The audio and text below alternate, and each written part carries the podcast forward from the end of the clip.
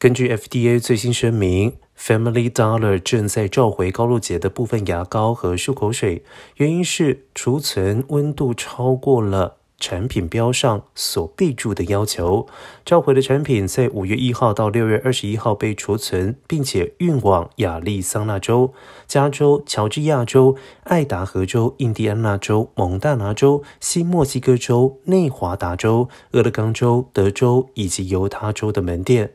Family Dollar 已经通知各门店立刻检查库存、下架，并且停止销售任何受到影响的产品。至于购买了受影响产品的顾客，可以在没有收据的情况之下把物品退回至 Family Dollar。